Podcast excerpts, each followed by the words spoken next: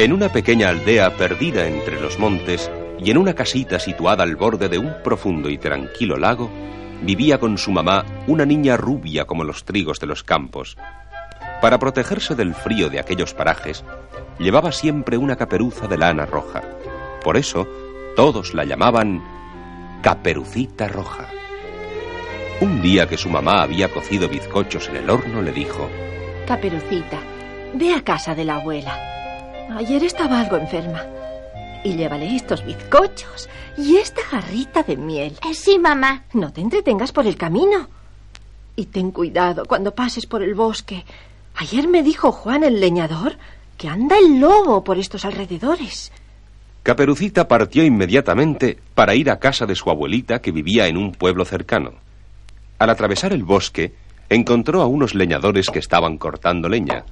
Uno de ellos le preguntó ¿A dónde vas, Caperucita? Voy a casa de mi abuela, a llevarle estos bizcochos y esta jarrita de miel. Salúdala de nuestra parte y dile que iremos a verla cuando terminemos la tarea.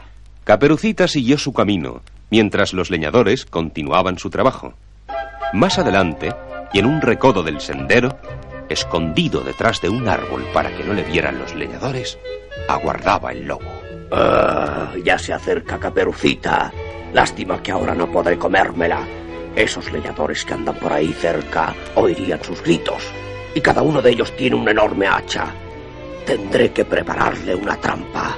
Eh, eh, veamos cómo podría. Ah, ya sé. Ah, ahí viene. Le hablaré con toda delicadeza para que no se asuste. ¿A dónde vas, Caperucita? Voy a casa de mi abuelita, a llevarle estos bizcochos y esta jarrita de miel.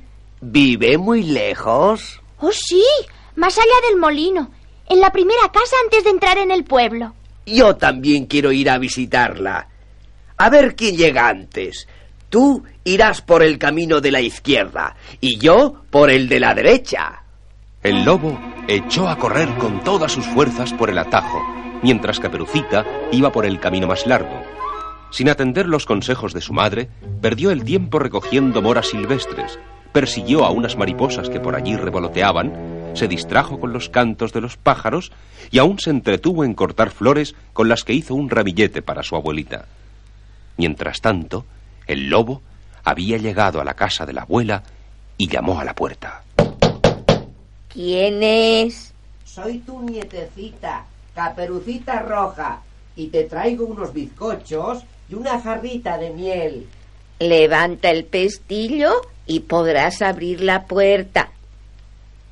El lobo levantó el pestillo y la puerta se abrió. Dando grandes zancadas, el lobo se dirigió a la cama donde estaba la abuela. La viejecita, sacando fuerzas de flaqueza, pudo zafarse de las garras y de los colmillos del enfurecido animal. Se escondió en un gran armario que estaba junto a la cama y se encerró por dentro. Ha logrado escapar. Ah, pero no me moveré de aquí hasta que logre derribar la puerta. Ah. Muerta de miedo, la abuela se quedó allí sin rechistar por temor de que el lobo se enfureciera aún más si la oía. Pronto se apaciguó el lobo al pensar que no tardaría en llegar Caperucita. Ah, ella será seguramente un bocado mucho más exquisito que la abuela. La vieja debe de estar ya dura y correosa. Cierro la puerta. Entorno los postigos para que entre poca luz. Me pongo esta cofia de la vieja. Me meto en la cama y me tapo bien con la manta hasta el hocico para que cuando llegue Caperucita crea que soy su abuelita. Al poco rato llamaron a la puerta. ¿Quién es? Soy tu nietecita Caperucita Roja y te traigo unos bizcochos y una jarrita de miel. Levanta el pestillo y podrás abrir la puerta. Caperucita levantó el pestillo y la puerta se abrió. Oh, abuelita, qué oscuro está eso. ¿Dónde estás? Estoy aquí, en la cama. Acércate, hijita. Ven conmigo. Yo no puedo moverme. ¿Qué te pasa, caperucita? abuelita, ¿por qué tienes esas orejas tan grandes? Son para oírte mejor. Abuelita, ¿por qué tienes esa boca tan ancha? Es para besarte mejor. Abuelita, ¿por qué tienes esos ojos tan brillantes? Son para verte mejor. Abuelita, ¿por qué tienes esos colmillos tan largos? Son para comerte mejor. El lobo, dando un salto, se precipitó con las fauces abiertas y las garras extendidas sobre Caperucita. La niña, más ágil, logró esquivar la acometida de la fiera y consiguió también meterse en el armario. Ah, ah, no me moveré de aquí hasta que salgáis. Los leñadores que andaban por allí cerca oyeron los gritos. ¡Venid aquí! ¡Es en casa de la abuela de Caperucita! ¡El lobo! Entraron en la casa y apalearon al lobo hasta dejarlo medio muerto.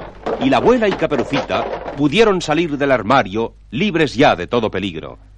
A Caperucita aquello le sirvió de escarmiento. Jamás volvió a desobedecer a su mamá. Y aquella niña, rubia como los trigos y buena como el pan, que llevaba siempre una caperuza de lana roja, siguió viviendo en la casita del borde del lago, rodeada de los montes que abrigaban una pequeña aldea.